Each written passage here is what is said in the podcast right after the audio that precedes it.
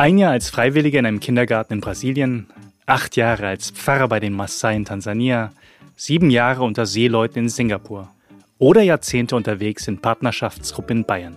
Begegnungen in der einen Welt, Geschichten vom Aufbrechen und Ankommen, die das Leben so schreibt. In Horizontwechsel erzählen Menschen von ihren Erlebnissen aus einer Ecke der Welt, die ihnen zur zweiten Heimat geworden ist. Was hat sie veranlasst, dorthin zu gehen? Was hat sie überrascht? Was bewegt sie?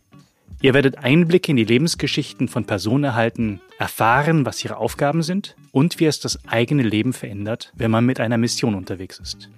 Ich bin Song Kim, Studienleiter und schon viele Jahre mit Mission Eine Welt verbunden. Aufgewachsen in Mittelfranken mit koreanischen Wurzeln, prägend war für mich aber auch meine Zeit als schwäbischer Dorfpfarrer und als Dozent in der Metropole Hongkong.